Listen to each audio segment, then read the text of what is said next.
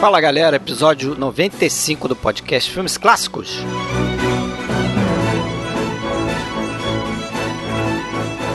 Nele a gente traz outro grande gênio da comédia, a gente que já fez aqui um filme do Charles Chaplin, Luzes da Cidade, mas hoje a gente vai então de Buster Keaton naquele filme que é considerado muitas vezes a sua obra-prima, A General, The General, que é o nome da locomotiva do filme, e Buster Keaton dirige e estrela esse filme, que também é tido aí como um dos melhores filmes produzidos na era muda de Hollywood.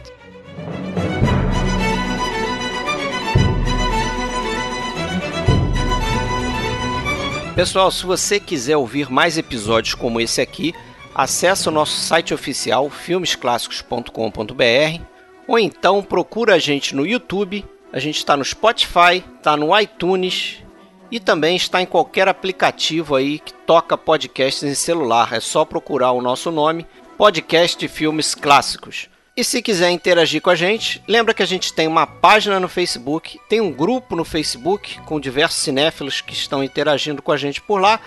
E a gente tem também o um perfil na Filmou. Basta procurar o nosso nome, Podcast Filmes Clássicos, ok?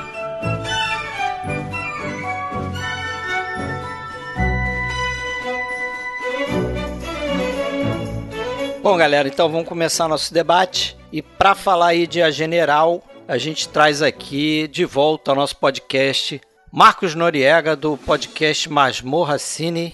Tudo bem? Tudo legal? Tudo bem, vocês? Tranquilo. Finalmente você veio aqui para fazer um filme que não é de crime, de assassinato, né? Opa, exatamente. Apesar que tem um, um crimezinho aí. Tem um crimezinho aí, um roubo de uma locomotiva e tal, mas. Tá pois bom. é, a guerra, né? Também é um tema bem, bem light, bem leve. Bem light, bem tranquilo. E conosco aqui também, claro, Alexandre Cataldo falando de Blumenau. Fala, Alexandre. Ei, Fred, tudo bom? Marcos, bem-vindo mais uma vez. Estávamos Opa, com saudade já das suas participações. Eu Isso também. Aí, já, já falei em off com ele isso, inclusive. É, eu sou Fred Almeida, falo do Rio de Janeiro. Vamos começar a falar desse filme, A General, The General, que é de 1926 ou é de 1927, porque parece que em dezembro de 26 o Buster Keaton lançou esse filme em dois cinemas pequenos lá em Tóquio. Então, para efeito de IMDb é 1926, mas nos Estados Unidos mesmo só estreou em fevereiro de 1927, né? É, filme aí que muita gente considera como não sei se muita gente, mas gente importante como, por exemplo, Orson Welles chegou a chamar de o um filme né, a melhor comédia já feita no cinema e possivelmente um dos melhores filmes já feitos. Eu não sei se chega a tudo isso. Me desculpe aí os ouvintes que adoram. o Roger Ebert também adorava, Mas né? opinião pessoal, claro. Tati Sputnik e Roger Ebert com certeza não vão gostar dessa sua afirmação. é, Roger Ebert se fosse vivo, mas é, bom, começa que comédia é sempre algo muito pessoal, né? Sim. Não, não existe algo absoluto que vai agradar todo mundo. Eu particularmente prefiro outros filmes do Buster Keaton, tá? Só para ficar claro. Eu, eu gosto bastante do Buster Keaton, mas eu gosto até mais de outros filmes do que do A General. Mas eu acho que é inegável que A General é, é talvez seu filme mais famoso. Né? Sim. Que, hoje em dia. Né? Então, para a gente trazer o Buster Keaton uma primeira vez aqui no podcast, eu acho que está bem escolhido o filme. Com certeza. E você, Marcos? É, eu, eu não assisti muita coisa dele. Eu assisti, longa eu só assisti a General e assisti alguns curtas, que aliás foi a minha porta de acesso para o Buster Keaton. Aquele famoso curta que ele fez no National Film Board of Canada, que passava na cultura naquele programa Lanterna Mágica. Aquele do Railroader. Do Railroader. Eu vi aquele velhinho ali, muito interessante, é. com aquela atuação filme, física. É isso? Film, o nome do, do curta? Não, não, é esse que eu até te, te, te, falei sobre ele ontem, Fred. Perguntei se você tinha visto. Ah, é, sim. É The Railroader. Eu não sei se tem um título no Brasil, mas ele é, é facilmente encontrável por aí na net. Foi já praticamente o filme derradeiro dele. Como diretor, foi o último. Eu acho que chegou a atuar ainda, já é de 65 e ele faleceu em 66. Realmente, como você falou, Marcos, já, já bem já idoso, mas ainda ele não, também não aparentava ter 70, né? Porque ele ainda faz algumas coisas é, alguns truques assim, né, físicos mesmo, que exigem uma certa. É, né, um controle ali. Aí eu fui na locadora tentar achar alguma coisa dele e tinha um VHS da General. E foi aí que eu. Isso 25 anos atrás. Aí fui rever o filme agora. Ah, legal. E aí, cresceu? Opa, sim, sim, sim. A gente tem um, um outro olhar agora e, e cresceu, com certeza. Você vê a filmografia dele, tem mais de 80 títulos e tudo, né? Mas é, eu realmente estou longe disso. Mas os principais daquela, daquele período mais importante dele. Anos 20, né? É, que o primeiro longa dele foi de 23, foi a, o, a antiga e a moderna, né?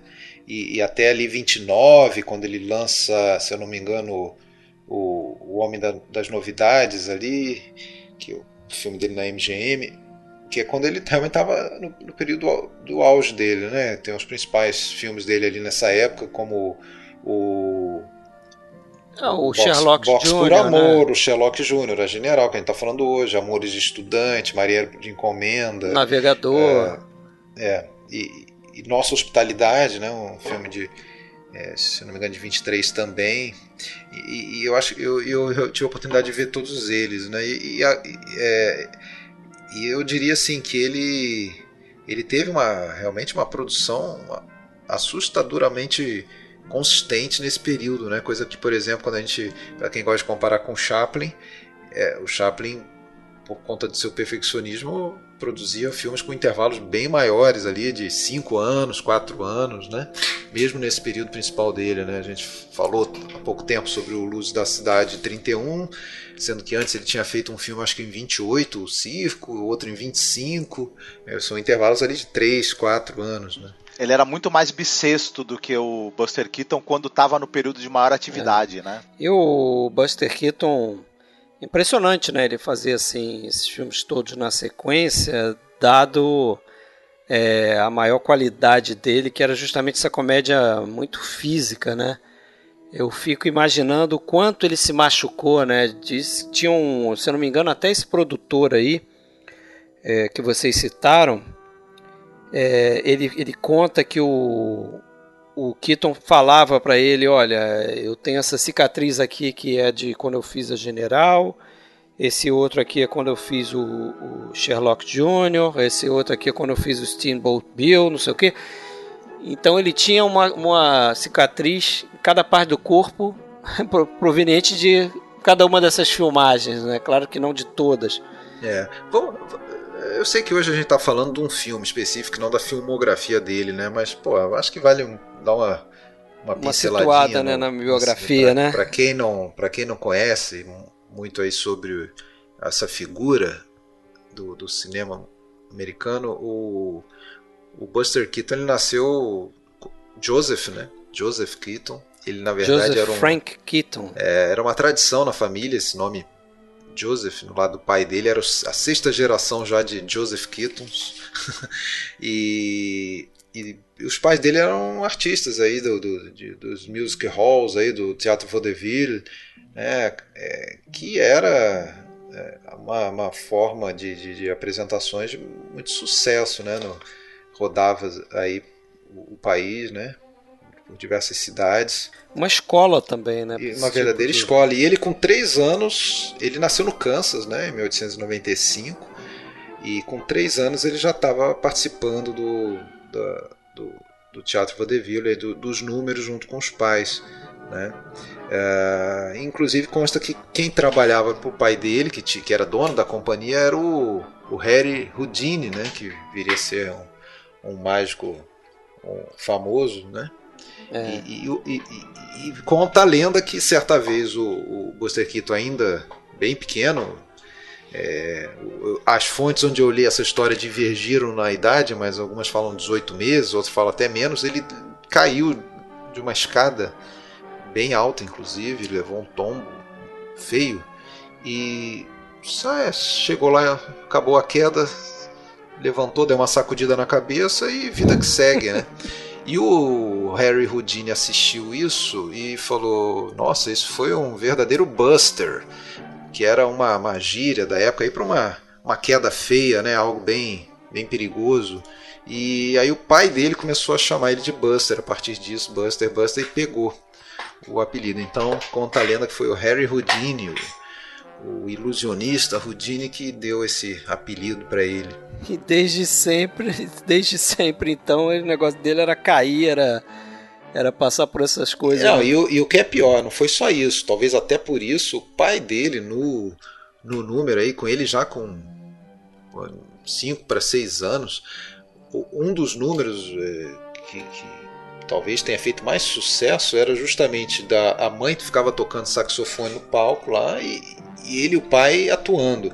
E em certo momento é, é, ele, ele aborrecia o pai com alguma coisa que ele fazia, o pai pegava ele e jogava ele na parede. E, e, fazia isso então em várias apresentações, né, por dia, toda noite. E ele ficou tão acostumado àquilo ali, ele desenvolveu um jeito de cair, se protegendo. Ele é, chegou a, em vários momentos chegou a aparecer polícia, recebiam denúncias de que tinha maus tratos, é, abuso é, infantil, aquela coisa toda. E, e aí na hora que iam falar com ele, ele não, mas eu não tô, iam examinar, ele não tinha nenhum osso quebrado, não tinha nenhuma, nenhum machucado.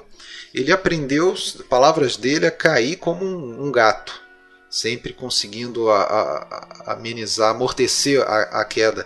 Então ele se especializou nisso, e o que evidentemente serviria para algo que é a marca registrada dele, né? Ser o próprio dublê, né? Durante a maior parte da carreira ele foi o próprio dublê.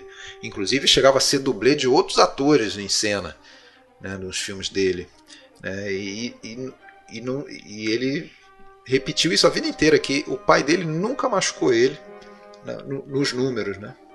É, que ele desenvolveu essa, essa capacidade. Por isso que ele até falava, é, se tivesse alguém disposto a imitar eles, o número dele não ia durar muito, né? Porque ia se quebrar todo rapidinho. Ele sabia como fazer, mas o, a concorrência não.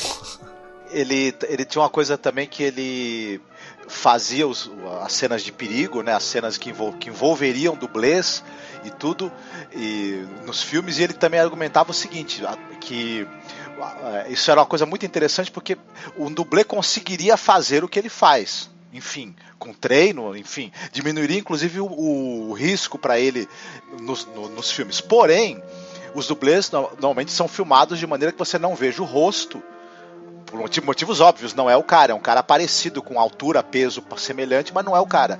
E uma das é. grandes marcas dele era fazer cenas caóticas, perigosas, é, em, que, em que o rosto dele era focalizado e você tava com aquela expressão famosa dele, aquela expressão meio enigmática, meio, meio a, a, alheia às coisas, isso era grande parte isso. da graça. Uma cena com um dublê em que não houvesse a, a, a expressão, o rosto dele focalizado, não teria, não seria a mesma coisa, né? É, ele é. tinha o, o, apelidavam ele de de como é que é? Stone Great Stone Face. Great Stone Face, né? Quer dizer, grande, grande cara, de, cara pedra, de pedra, é, né? Isso. Aquela expressão impassível. Mas você sabe que isso aí também ele cunhou lá com os pais, né? Porque é, quando o pai jogava ele lá no, no início, ele na verdade estava se divertindo tanto com aquilo tudo que ele ficava rindo quando era jogado, né? Ele ficava dando gargalhadas. E mas aí ele percebeu, e o pai dele também percebeu que aí o público não gostava. O público não, não, não ria, o público não ria quando ele.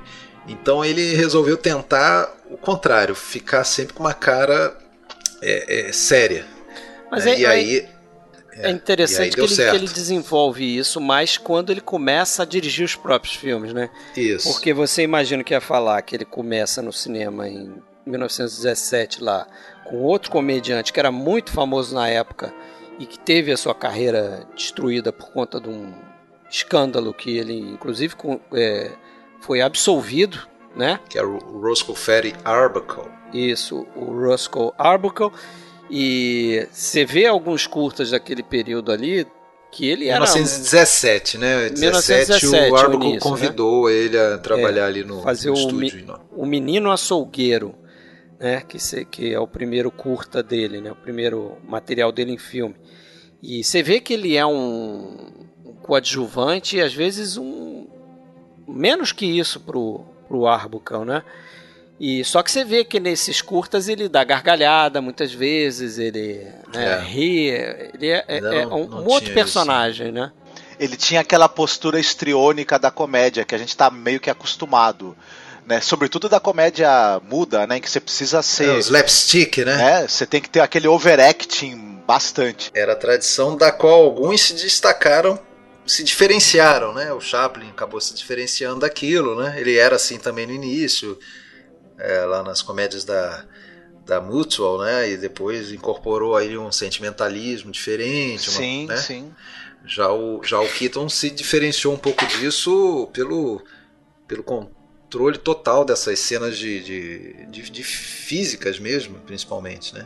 Mas ele não era inexpressivo, mesmo o, o, o rosto, ele, ele conseguia, de maneira sutil, né, trazer expressões de, de, quando precisava de medo, de alegria, de preocupação, delicadas, né, que, e e, eu acho até que, essa, que essa, ele, ele inaugura um negócio no cinema que depois foi muito explorado, que é o menos é mais. Você, você uma situação muito de desespero, perigo, em que, em que, em que pediria uma interpretação mais exagerada, na medida, no momento em que você se controla e você é, expressa pouco aquilo, a própria situação ganha peso. Senão, senão na, na verdade, o seu estrionismo se sobrepõe ao peso da situação, né?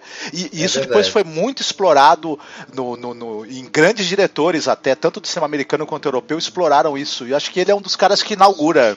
Outra coisa é só detalhe interessante para quem não, não, não, sabe, eu até não sabia disso lendo agora para o podcast. Ele, ele chegou a servir numa unidade na, na, na, França durante a segunda, no início da Segunda Guerra. Na verdade, não chegou a entrar em ação. Na Primeira Guerra. Dele. Na Primeira Guerra, falei segunda. Eu falei se eu falei segunda, me desculpa. Na Primeira Guerra ele não chegou a entrar em ação propriamente, mas esteve lá no front e acabou é, pegando uma, uma otite, né, uma, uma infecção no ouvido que acabou lhe tirando parte da audição para o resto da vida. Ele ficou é, impaired, né, uma leve deficiência auditiva por conta desse dessa, dessa participação dele na Primeira Guerra. E aí, continuando lá com. Desculpa, diga, Marcos. Não, vocês acham que isso, que isso também na, é, contribuiu para esse, esse jeito meio ensimesmado dele, inclusive de atuar, é, pelo menos na, na parte das, das, expressões faciais, essa, essa questão dele, da deficiência auditiva dele? Será que. Será? Realmente eu não sei dizer. É, é estar um pouco alheio a algumas coisas, quem sabe? É, eu também não, saberia dizer, mas eu acho que é o que você falou aí, né? É, principalmente no dentro do cinema mudo, você vê uma certa diferenciação no estilo dele e algo que o torna até mais contemporâneo, talvez mais resistente ao tempo. É, dessa maneira, né? O, por exemplo, uma coisa que me incomodou, eu não cheguei nem a falar no episódio do Chaplin que a gente fez, mas às vezes é, me incomodava um pouco a, a maquiagem carregada do, do vagabundo, né? Que é aquelas sobrancelhas falsas e o bigode falso, quantidade enorme de base de, para deixar o rosto dele mais claro, mais pálido. É, e você não vê muito isso. Era praticamente um personagem do teatro colocado em frente a uma câmera, né? É. E, e o, no, nos personagens do Buster Keaton parece ser um cara mais, mais comum. Né? É verdade. Sem, é verdade. Sem... Mais, mais, mais crível. Né? Mais crível, mais realista, talvez, é. mas ao mesmo tempo não muito realista, né? Porque é aquela coisa, a comédia dele é, parece coisa de desenho animado, né? Sim.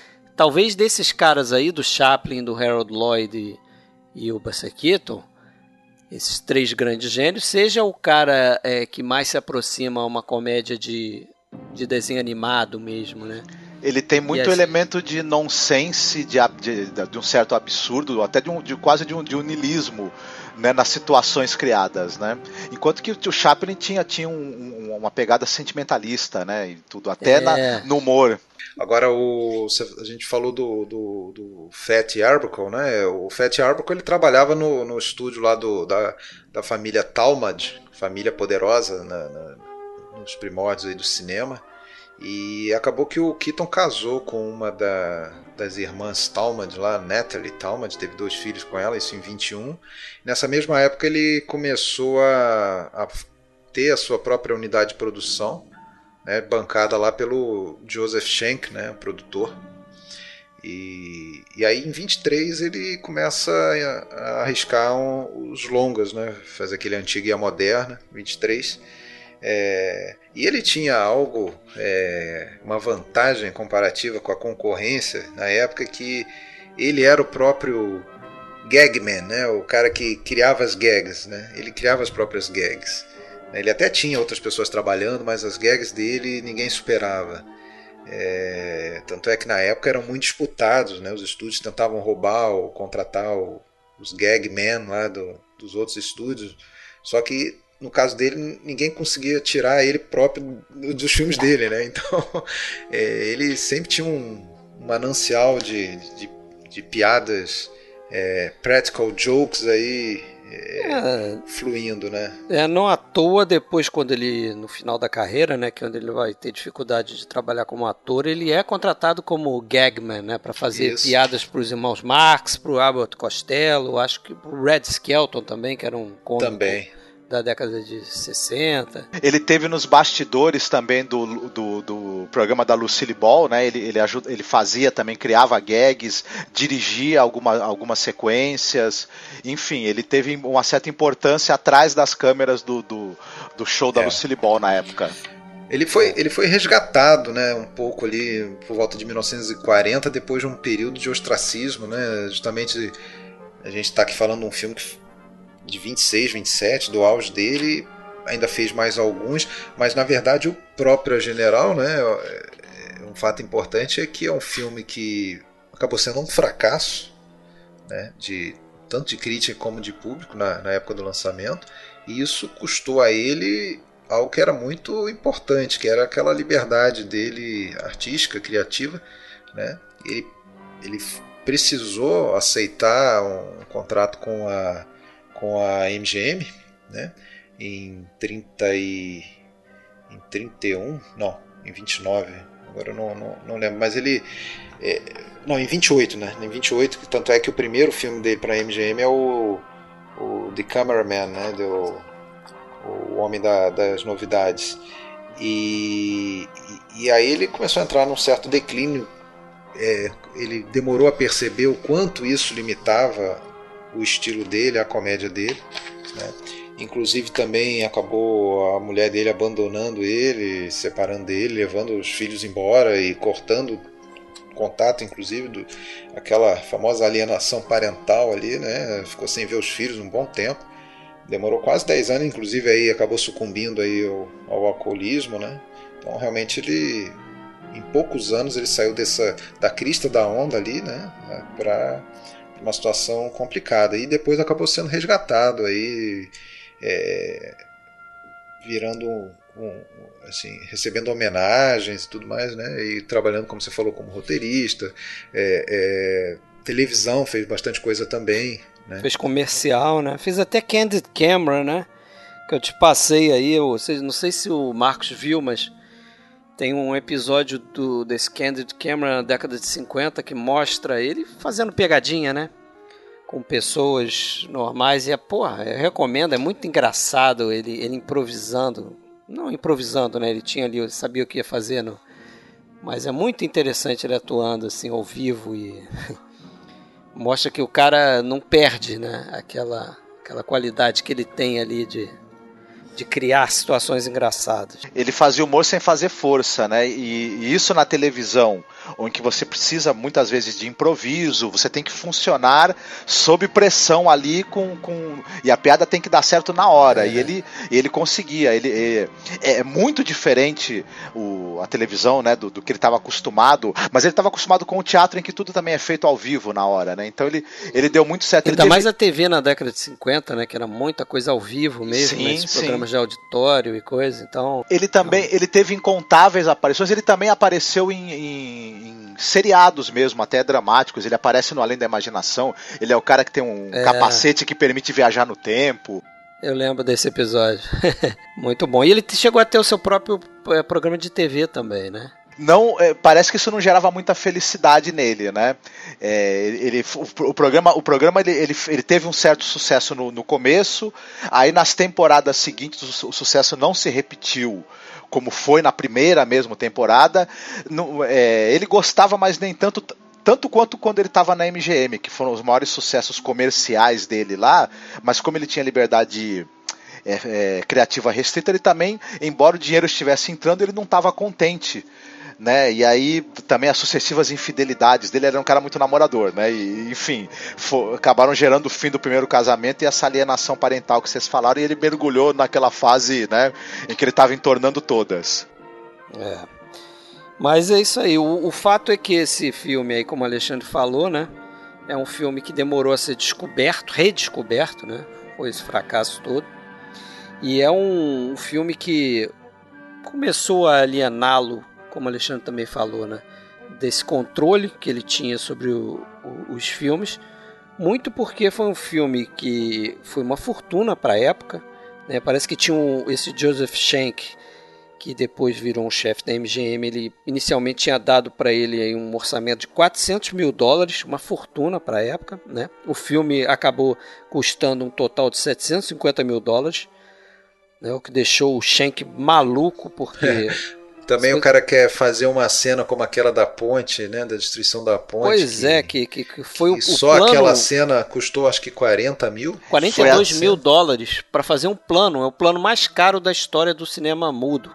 É, inclusive perdendo definitivamente uma das locomotivas, né? Que, é. que ficou lá no fundo do rio lá para é. sempre. Ela ficou até, até a Segunda Guerra Mundial, quando ah, é? ela era atração turística. Aí quando Isso. teve a Segunda Guerra Mundial, tiraram ela para derreter e fazer outras coisas. Fazer usar o metal, né? Isso. E legal. aí ficou muito pouco. Mas para vocês terem uma ideia, se a gente corrigir esse valor de 750 mil dólares, é algo hoje em torno de 10,4 milhões de dólares que é uma coisa, é algo impensável você investir numa num filme de comédia, né? A distribuição era da United Arts, é isso? Mas o Schenck era um produtor independente nessa época ainda, não era? É, acho que era. Não sei. Se foi pela United Arts, eu não sei. É, a distribuição, a distribuição não, não é. sei. Agora, o, o, diretor, na verdade, aparece que é a direção do Clyde Bruckman e do Keaton, né? É, tem. Se... Tem o, o Clyde Bruckman também co-dirigindo, né? Eles foram é... parceiros, ele e o, e o Bluckman é, trabalharam juntos algum tempo também, se, se eu não me engano, no, no, início também, até nos curtas e tudo, eles já tinham uma certa parceria e tudo mais, já trabalhavam Sim. bem juntos. E a gente vê essa sintonia no filme, né? É claro que, que as cenas é, por exemplo, que não envolviam a presença dele, né? Algumas cenas grandiosas ali até de batalha foram direção do, do Clyde e também são muito eficientes e muito boas, né? Também. E foi o Bruckman que contou a história para o Keaton, que depois foi ler a história que estava no tal livro que ele indicou e que o, o roteiro foi inspirado nessa história num livro chamado Daring and Suffering: A History of the Great Railway Adventure conhecido também como The Great Locomotive Chase, quer dizer, a grande é, perseguição da locomotiva, né?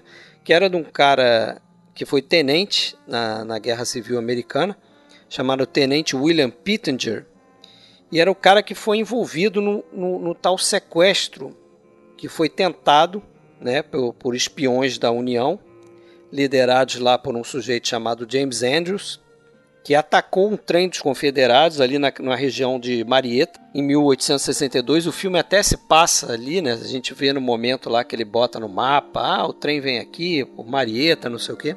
Então tem esse background histórico. E tinha realmente uma, uma locomotiva chamada General, que o, o Keaton até tentou convencer o pessoal lá que tinha os direitos é, da locomotiva a usar a locomotiva no filme, mas eles não deixaram. E, e essa general tava, começou a ficar em exposição numa estação de Chattanooga lá desde 1911.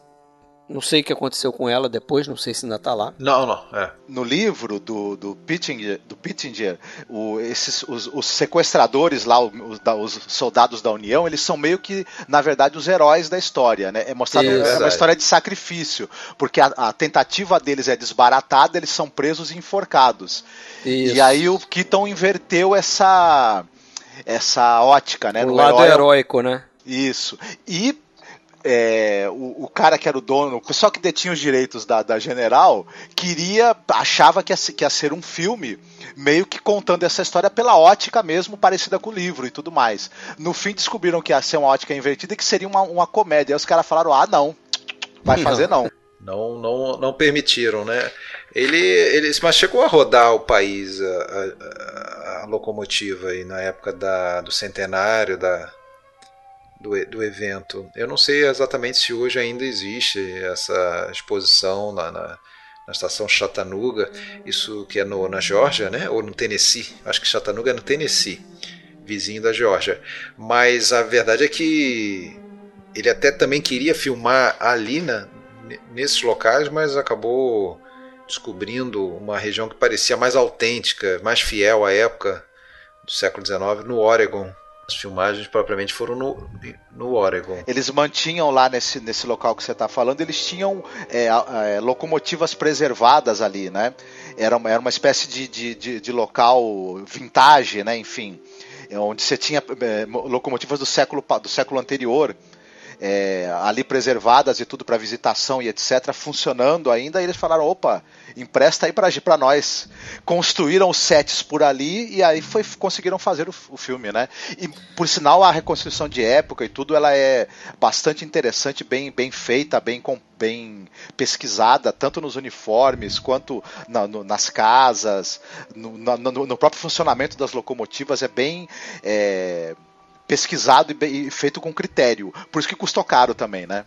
É. é o, o, próprio Keaton ele tinha muito orgulho desse filme justamente por esse aspecto aí que você falou, né? Esse, esse retrato do, de certa forma, né? Tem, tem traços de, de história real, né? Americana ali por trás daquilo tudo, né? Claro que, né? Envolto numa série de gags e piadas e coisas que evidentemente não aconteceram, mas tem essa coisa também. E tem uma coisa interessante no filme, que é a estrutura do roteiro. É que o filme é quase que um espelho, num, a partir de um determinado ponto lá, porque ele começa com uma com o sequestro da, da locomotiva, da general, e ele é, é, dá o seu. Ele, o personagem do Buster Keaton, que é o tal do Johnny Gray, que é o maquinista da general, e logo no início já é colocado pra gente que ele tem dois amores, né? Uma é a, é a namoradinha dele lá, interpretada lá pela Mary Mack, e o outro é a tal da locomotiva, General. Então ele sai em busca de recuperar a General. E aí é uma perseguição dele, que ele acaba achando uma outra locomotiva lá, a Texas, né? Antes ele tenta aquele carrinho que é manual ali, né? Você fica jogando o pêndulo para cima e para baixo e anda nos trilhos e tal. Tenta uma bicicleta, mas não consegue. e depois acaba achando essa locomotiva, que ele vai fazer essa perseguição. Aí chega um dado momento no filme, quando ele recupera a locomotiva, aí se inverte a coisa, é uma perseguição dos soldados do, do norte, não é isso? Uhum. Isso, a, atrás dele. Atrás dele, que é do exército sulista, né? Sim. E, e, atrás da general, quer dizer, tem essa, essa, essa dualidade que acaba lá naquela, naquele conflito final e tal. É verdade. E o, a, a questão de trilha sonora, a gente tem diversas versões, né? Diversas, até no. Na, na, é, você hoje em dia consegue obter o filme com pelo menos duas orquestrações diferentes. É, eu, não, eu não saberia dizer qual que tá, é, é, é, mais próxima da original, ou qual que seria a original, eu não sei se vocês têm informação disso. Não, mas não me diga que uma é do Carl Davis, é? Olha, eu acho que tem Carl Davis na, na parada sim. Esse teríamos cara tá em todas. Teríamos que ter aqui a participação da Tati, nossa especialista no, no Buster Keaton. O que eu soube é que o cara que fez a trilha sonora da série House of Cards, eu não vou lembrar o nome dele agora, ele, ele fez uma, uma nova trilha pro filme e andou tendo umas exibições comemorativas com essa trilha composta por esse Ah, é o defunto, Robert né? Israel? E, ah, é, não, eu não lembro o nome dele agora, mas acho que sim. Robert Israel. E eu. Sim, e, e a outra é do Carl Davis. Eu fiquei morrendo de inveja de quem foi ver essas exibições comemorativas aí lá nos Estados Unidos, né? É, deve ter sido um evento incrível, né? É. E é interessante você falar aí no, nas locomotivas, né? Voltando nessa questão das locomotivas, que eles, eles pegaram, na verdade, três locomotivas, né? É, uma eles destroem no final do filme, como o Alexandre falou aí, naquela famosa cena. Isso, a Texas, né? A Texas. É, e tinha uma que eles vestiram como a general, né? Produziram lá para ser a general. E tinha uma terceira locomotiva, que a gente não chega a ver muito, que é justamente a locomotiva que eles usam para fazer é, diversos planos do, do filme. Porque, como é um filme de locomotivas e perseguição de locomotiva, eles tiveram que fazer um trilho paralelo, muitas vezes, para poder filmar a ação Isso. do Buster Keaton na locomotiva, né? Então vinha uma locomotiva paralela ali carregando um carrinho com a câmera, né? É, então tem isso, isso também, muito uso de traveling no filme é, por conta disso.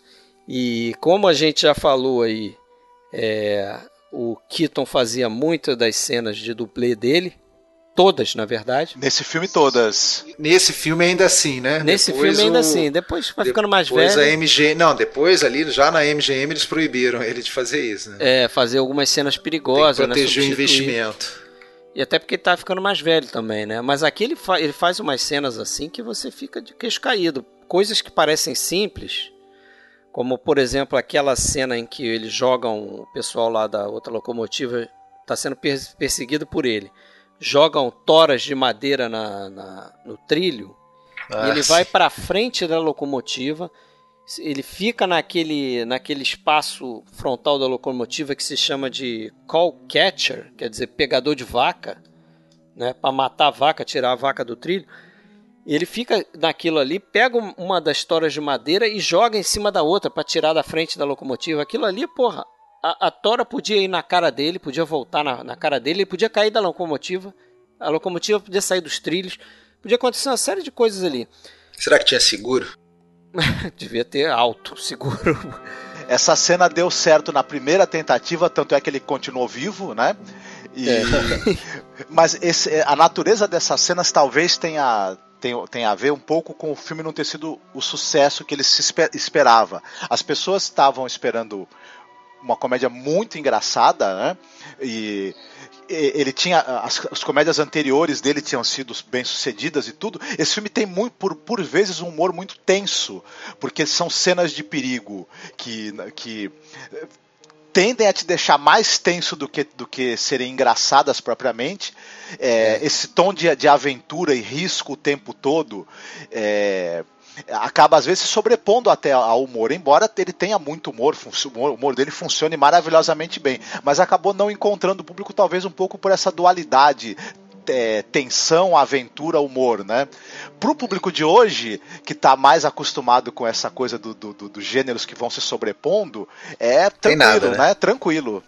Concordo. Eu acho que uma coisa que talvez não tenha descido muito bem, sido muito bem digerida, é o fato que, poxa, nessa época ali, Guerra da Secessão não era algo recente, mas também não, não era um assunto ainda batido no, no cinema, não, né? Não. Era coisa de 60 anos antes da guerra, né? Ou seja, hoje nós estamos há mais tempo de A General do que a General estava da, da Guerra sim, Civil. Sim. Estamos há 90 anos da General ou mais, e ali estavam há 60 anos. E era, com certeza, um dos primeiros filmes a abordar o tema. Né? É, e, e, e, de uma maneira é, com humor, né, em comédia. Isso talvez não tenha sido muito bem digerida, né? porque a coisa de talvez de patriotismo e tal tenha sido tocada, mexida. Um, é, um, é um valor importante né, era uma, americano era uma característica dele, o Buster Keaton ele gostava de parodiar gêneros. Então ele, ele pegava uma, um romance e fazia um romance meio atrapalhado, engraçado. Pegava um drama e, e transformava o drama numa, numa, né, numa comédia de gags. E a aventura aí, no caso, e o filme de guerra ele também fez, né? Com a mesma desenvoltura, mas o público ficou e talvez as pessoas estranhem também, não sei se já é hora de falar nisso nessa questão do herói ser do sul, que era o sul escravocrata que foi derrotado ah, na Guerra sim, Civil. Sim. Mas o, o cinema americano é, a literatura, a música e tudo, tinha uma coisa da reconciliação da, da, das duas partes, dos brancos necessariamente, dos brancos do norte e dos brancos do sul que se enfrentaram na guerra, mas e tinha uma coisa também que as pessoas, o, o americano médio, tinha uma coisa muito dessa, dessa é, utopia bucólica do sul, né? Aquela, aquela coisa galante, campestre. E pro, pro pessoal que estava ali nas cidades, né? O, o, americano médio da cidade, que não estava com a vida muito fácil nos anos 20, é, a, a depressão estava se aproximando aí, de 29, né? Inclusive. E esse sonho aí do, do, do norte é, galante, campestre, com a vida melhor, sul, menos né? do, desculpa, do sul, essa coisa é. É, da vida me, me, menos atribulada e tudo, e de, de, uma nostalgia de uma vida que não, que não era que, mais honrada, mais honrada isso, e que é, ficou para trás depois da guerra de certa maneira, era uma coisa muito forte para o público. Então o público ele tinha uma resposta emocional para heróis do sul, né? Apesar de eles terem sido derrotados na guerra. Isso isso, depois é um tema que vai estar tá bem tratado no E o Vento Levou. Nossa, né? eu acho que ele é o, é o maior exemplo disso até, né? É, apesar de que o Orson Welles diz que não chega nem aos pés de, de A General quando é. o assunto é mostrar a guerra civil. Eu já acho aquele exagero aí nessa frase. né? acho, não. O Orson Welles diz que o a General é o filme efetivo sobre a guerra civil. É. A, teve o grande mérito de visualmente ser fiel, como você já falou, né? Tinha um, tem um, teve um fotógrafo, existia um fotógrafo famoso da da época da guerra, né, que fotografou a guerra. Matthew Brady. Matthew, Matthew Brady, é, e foi o, o Keaton se baseou na, nas fotografias do Matthew Brady para dar veracidade, né, isso é, foi legal, né, nesse, nesse sentido sim. Até nesse sentido, talvez eu entenda o que o Orson Welles está falando, né, já que naturalmente o vento levou a coisa é, é muito glamorizada em alguns aspectos, né? É, exatamente. Em, em, em, Glorious Technicolor. é, o, a, a Scarlett O'Hara, ela é um personagem. Se você olhar pelos olhos de hoje, ela é, seria um, é uma personagem extremamente detestável. Mas é, também ao mesmo tempo encarna esse sonho do, do, do, empreendedorismo, né, de construir as coisas com as suas próprias mãos, superar dificuldades e superar barreiras morais também, né, todas. É, enfim, e... Mas o, o, personagem do Keaton, ele, ele, é, ele, é, ele, é, ele acho que ele é um personagem muito mais singelo e simples do que a Scarlett O'Hara. Ele é um homem é, decidido, determinado, né? meio atrapalhado e até acovardado no começo, mas que depois, quando ele se vê nas situações, ele historicamente tenta se virar naquele caos que é a guerra, né? E, e aquele herói natural, né? Parece que ele não tem dúvida do papel que ele tem que fazer ali. É quase um autômato, eu diria sim, assim, porque sim.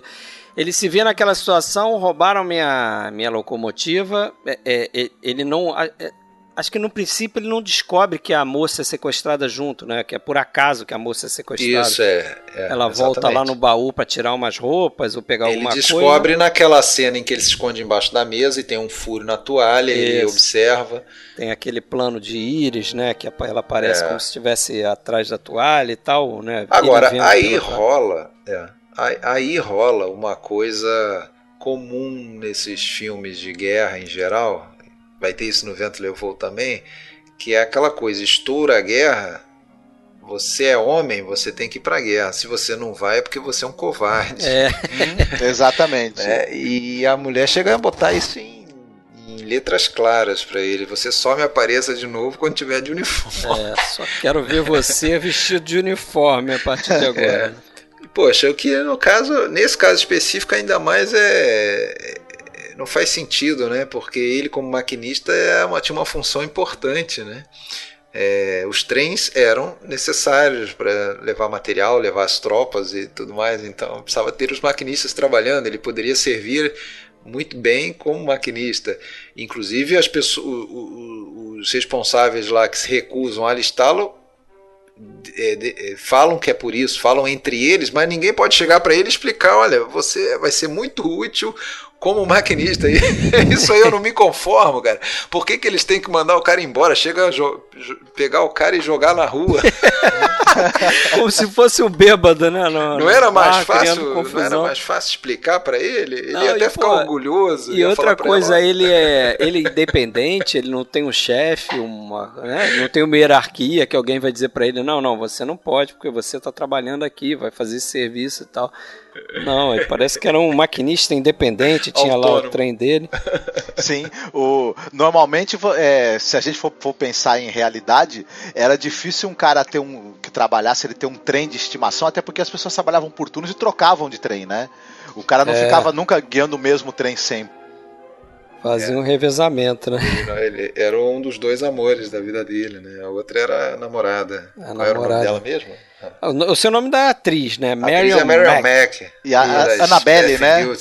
Annabelle, Annabelle, isso. Annabelle. Ela, ela tinha sido uma daquelas Beth Beauties do Max Sanity. Isso. Sabe aquela, aquela, aquela, aqueles números tradicionais lá da, dos primórdios, do Slapstick, dançavam, tinha o, tinha né? o Keystone Cops, tinha o, tinha o, o Max, o, as Beth Beauties, ela era uma delas.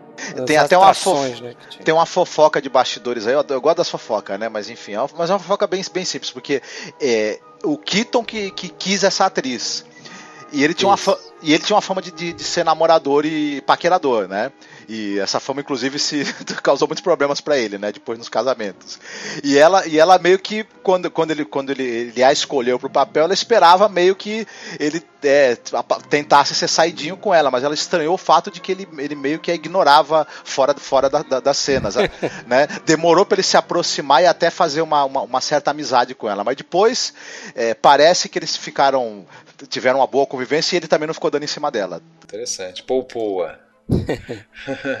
Agora, dizem que ela não sabia na, naquela cena que. aquele tanque de água que vai. É, é, eles se molham todos ali, ela não sabia, ela não tinha sido avisada. Ela estava de se, costa, né? Leva um se banho ali. Ia se molhar, ele fez propósito. Talvez porque ela já era uma Bathing Beauty. já deu um banho, né? É. Agora ele era famoso por pregar peças, né? Não com a câmera rolando, né? Mas ele era famoso por pegar, pregar essas peças, né? Fazer pegadinha com outras pessoas. Ele tinha esse tipo de, de humor, né?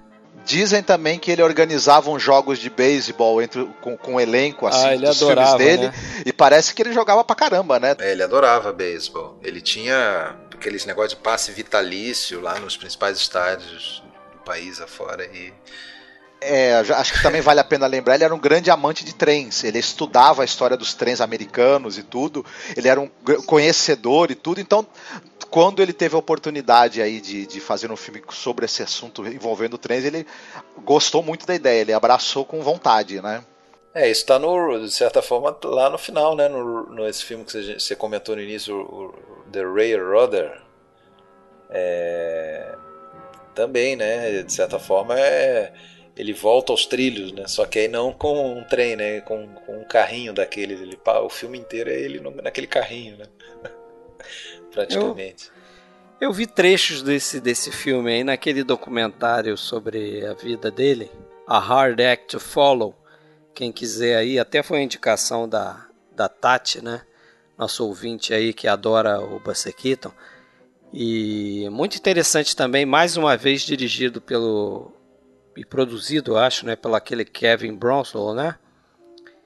Que é um cara aí famoso por fazer um pesquisador de cinema e, e faz vários episódios. Fez aquele excelente série de, de, de, documentários sobre Hollywood, né? Inclusive Era Muda também, né? Tem uma série de documentários sobre cinema é, mudo. E dele também é aquela série Cinema Europa, não é isso? Também, também é, é dele. Cinema Europa. Se eu não me engano, também é dele.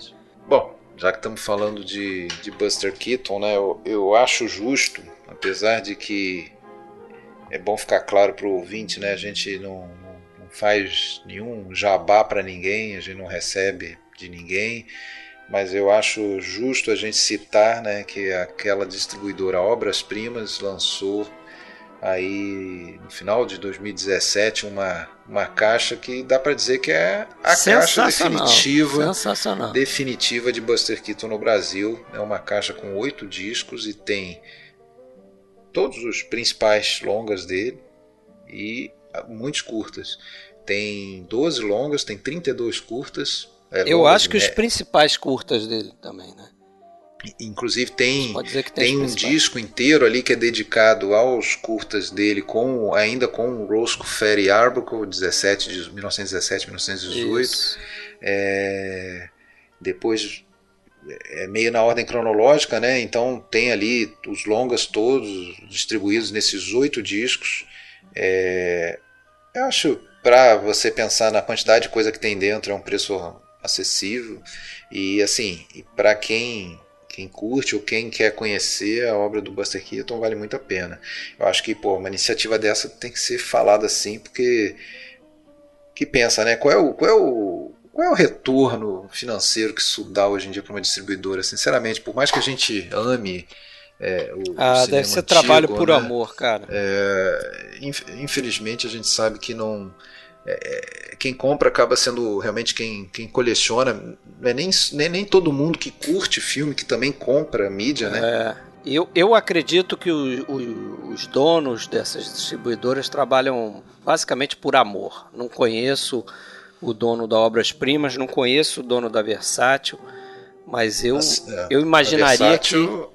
Também, né? A gente é. coloca nessa conta também, porque tem sido já há alguns anos responsável aí por praticamente única, até o surgimento agora da Obras-Primas mais recentemente, por lançar determinados filmes que até pouco tempo atrás, poxa, só, só baixando mesmo, né? Vamos falar a verdade, né? É verdade. Mas se a Obras Primas quiser mandar uma caixa dessa pra gente, a gente faz um unboxing, viu? Fica a dica. Tá. É, abrindo Mas, a... a caixa da, da, da Obras Primas, né? Uma muito boa essa edição, bem lembrado. te falar. Agora, falando em baixar essas coisas, curiosamente, esse aqui poderia ser baixado à vontade, porque, curiosamente, em 1954, quando o filme fez é, 28 anos, e, tem, e pela lei lá são 28 anos para renovação dos direitos autorais, e simplesmente deram bobeira lá, expirou sem renovação. É. Então ele está em domínio público desde 1954. Oi, é. Então esse aí dá para postar até na página lá do episódio, hein? Inteiro. Vou colocar ele inteiro. não vai ter desculpa para não ver. É, ele está né? disponível no, no, Esse filme tá, é, acho que é interessante falar, ele está disponível no YouTube em boa qualidade. Então, não, todo mundo pode assistir, não tem desculpa para não ver esse daí, viu? E tá no Archive, né? archive.org, que é justamente o site de domínio público americano você encontra vários filmes lá também, que esses que caíram em domínio. É. Sabe que o, o, o estúdio da Disney chegou a fazer um, um filme baseado nessa história, Sim. né, que a gente contou. Filme chamado Tempera de Bravos, 1956, em inglês The Great Locomotive Chase mesmo título do livro. É, eu vi um pedacinho, é meio fraquinho, né? Meio fraquinho, não. né? Não, não cheguei é, a ver não, mas eu esperava eu vi, isso. Vi um pedacinho, achei. É com o nosso é. bravo Jesus Cristo lá, Jeffrey Hunter. Jeffrey Hunter tá no filme, é isso aí. E, eu e... não assisti, mas eu vou procurar para tentar ver. O, o, o Keaton, ele a partir de um determinado momento ali, quando ele começou a ter a produtora dele, ele montou um, ele aproveitou um estúdio que já existia passou a ser o estúdio dele, né? Inclusive esse estúdio tinha sido usado pela Mutual. Curiosamente, o estúdio do Keaton, é, no estúdio do Keaton, então Chaplin anos antes trabalhava é. É, pela Mutual. E então, apesar de ter esse estúdio, ele gostava muito de filmar em determinadas ruas. Tem algumas ruas ali de Los Angeles que até hoje existe tour. Né? Tem pessoas especialistas lá. Tem um cara até que tem algumas algumas inserções é, como material extra nesse box que eu falei da Obras Primas, em que ele, ele mostra, é bem interessante, ele mostra assim determinadas ruas mesmo de, de Los Angeles. Ah, esse beco aqui, aí ele mostra como que está hoje aquele beco, esse beco e aí você começa a lembrar que realmente, pô, tem, tem, tem determinadas prédios é, que aparecem em muitos filmes dele, né? É, aquelas coisas assim, aquele, aquele prédio com aspecto de corpo de bombeiros, assim, que tem uma parede meio de pedra. Ah, é muito comum aquilo ali.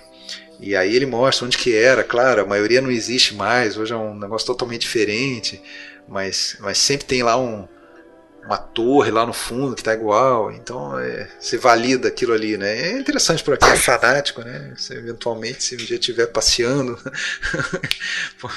em Los Angeles, vai, vai lá ver o, onde que o, que foi aquela perseguição do Buster Keaton, aquela coisa Mas toda. Mas é, eu devo ter passado até por algumas coisas assim, nem me toquei. é. Não fui preparado. Sim, sim. Inclusive, inclusive é interessante que no que esse camarada ele é especialista não só em Buster Keaton, também em Chaplin e Harold Lloyd. Então, ele, ele mostra um determinado beco que aparece num filme do, do Keaton, e aí se você entrar nesse beco e virar para o lado, tem um desvio, aí já é o, um beco até que a gente lembra com facilidade do filme O Garoto do Chaplin, que é onde ele ele encontra lá a criança abandonada, chorando, uma coisa assim. É, e é fácil lembrar assim quando ele mostra a foto, né?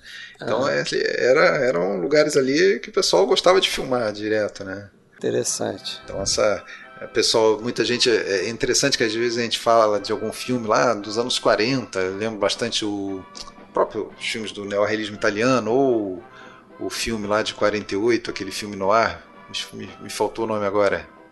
Ah, como exemplos de filmes é, que foram pioneiros em filmagem. Cidade Nua? Loca... Cidade Nua, isso. Filmagem em locação e tal, mas, pô, na verdade. É, tem que tomar muito cuidado quando você fala que alguma coisa foi o pioneiro em alguma coisa, né? Porque sempre teve. Então, pô, você vê lá o, o, o Keaton, o Chaplin menos, né? O Chaplin era mais no ambiente controlado, mas tinha algumas cenas também em locação, né?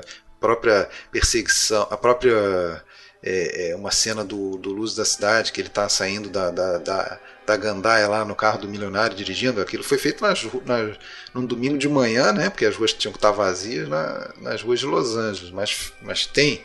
Né, o, mas o Keaton bem mais, né, de filmagem em locação. Então não, não é coisa assim de, que era totalmente inexistente no passado, não.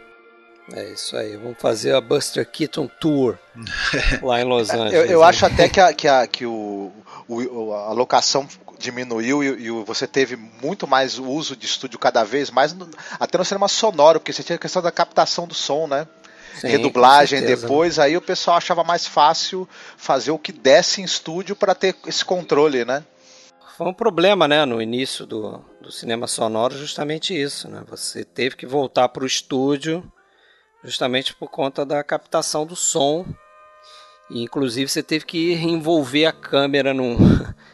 Também causou a mobilidade das câmeras, você teve que envolver a câmera em cubículos ali de vidro, porque a câmera fazia muito barulho. Então até a câmera voltar a se desgarrar de novo, é, foi mais uma história. Quando a gente fala, né, para alguém que não está habituado a filmes antigos, né, é, tenta convencer a ver filme ah, lá dos anos 20, filme mudo, nossa, parece um absurdo, né? a pessoa não vê nenhuma razão, mas sinceramente, quando você vê um filme como A General, ou como você vê um filme como é, O Homem Mosca, do, do Lloyd, ou Luz da Cidade, que já era um filme mudo tardio, né? já quatro anos dentro já do, do, do cinema sonoro, mas ainda mudo, é, pô, você entende como que é dispensável o som na maior na maioria das situações, né? Como se passou a ser um, um vício mesmo, colocar diálogo em tudo, né? Tudo ser explicado pelo diálogo. Né? Você imagina os personagens do Buster Keaton falando? Tem necessidade para alguma coisa dele falar? Não Nenhuma, tem, né? Nenhuma. É a pantomima pura e, e, e essencial, universal e atemporal. E aí, né? no, no interessante é que no caso desses dois, pelo menos, e acho que do Harold Lloyd também. No caso do Chaplin e do Buster Keaton, é, quando a gente escuta eles falar, eles falarem, a gente vê que a voz deles era perfeitamente adaptável ao cinema sonoro. Né? Não era questão de, da, daquele. John Gilbert. John Gilbert, por exemplo, que, que tinha aquela voz é, fina, cheia de inflexões ali, e que acabou não dando certo no cinema falado. Não era o caso do Chaplin, não era o caso do Buster Keaton, eles tinham vozes. Mas a arte deles não Mas a arte o... deles, exatamente, eles eram os caras puristas, né? Que acreditavam no cinema como é, meio visual, principalmente, né, para trazer as ideias. O propósito principal, primordial, é a captação do movimento. A gente percebe nos filmes mudos, nos filmes mais antigos, em que há um deslumbre, mesmo quando eles já estavam avançados na técnica de contar histórias. Há, um, há sempre um, um deslumbre com a possibilidade de captar o movimento e a ação. E isso se e isso está acima até dessa questão do, do, do, diálogo e etc. Depois o cinema ele perde esse, esse encanto com a captação do movimento, porque vira algo que o diálogo se sobrepõe, né? E, enfim, as pessoas também, uma época, é, gostaram muito de ver música nos filmes, o pessoal cantando, então se cantava para tudo uma época, né, também. É. é. Verdade. Mas esse esse caso do som nunca nunca é demais repetir, né? Para pessoal que que está ainda descobrindo coisas sobre cinema, né?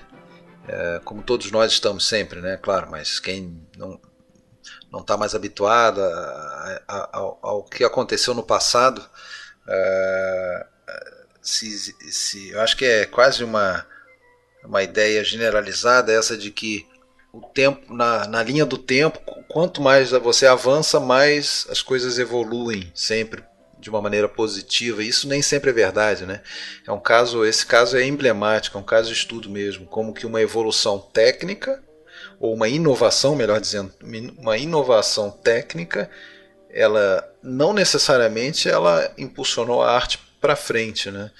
É, em alguns aspectos, ou mais ou depois de um tempo, pode até ser que sim, mas em muitos aspectos não, né? Ela simplesmente matou uma arte, uma forma de arte que existia, zerou, resetou a coisa. Ó, vocês, vocês passaram 30 anos desenvolvendo uma, uma maneira de expressão, vamos ter que começar tudo de novo, porque essa aqui ah, zerou, é. não serve mais para nada, joga fora. Aposenta o chapéu de coco, o Sr. Charles Chaplin, aposenta o chapéu é, plano aí do, do Buster Keaton e vamos pensar em novos personagens. Eu não vou nem é. citar o nome aí dos, dos, famosos comediantes do cinema americano atual, que esses aí que estão fechando contrato com o Netflix, pra vocês não ficarem chateados comigo. Com a comparação não, não com esses gênios não. aí dos anos 20 e 30. Tá? Não faz isso não. O Buster Keaton vai cair para fora do caixão, né? Mas é isso aí então, galera. Tem mais alguma coisa para falar aí? Não, eu espero ter agradado os fãs aí do Buster Keaton. Tati está nos ouvindo com certeza. Comenta lá, espero não espinafrar, que não espinafre muito a gente. Não joga se a gente muita esqueceu, pedra, não. Se a gente esqueceu de falar alguma coisa importante, se você comenta lá, viu, Tati? é, e, e, os outros ouvintes também, por favor. Né? E, e é isso, galera. Eu posso citar uma última coisa que eu esqueci? Claro. Ele foi o montador desse filme também, o Keaton, não foi? Também. E o filme é maravilhosamente bem montado, né? Ele tinha um talento mesmo pro negócio nato. Certamente, né? O cara meio como o Chaplin também, né? De várias, várias virtudes aí cinematográficas, né? Mas beleza, então. Vamos, vamos finalizar? Opa!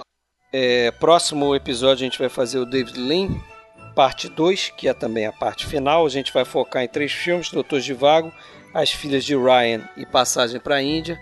E vamos encerrar então com um agradecimento aí o Marcos por ter voltado aí a fazer esse episódio com a gente, cara. Valeu, obrigado aí. Eu que agradeço. Foi, foi um prazer enorme, viu? Aprendi muito hoje, foi muito bacana, viu? Eu que agradeço o convite, Beleza. sempre. Valeu, Alexandre. Um abraço, cara. Valeu, Fred. Até a próxima. Abraço. Fiquem bem, se cuidem. Abraço.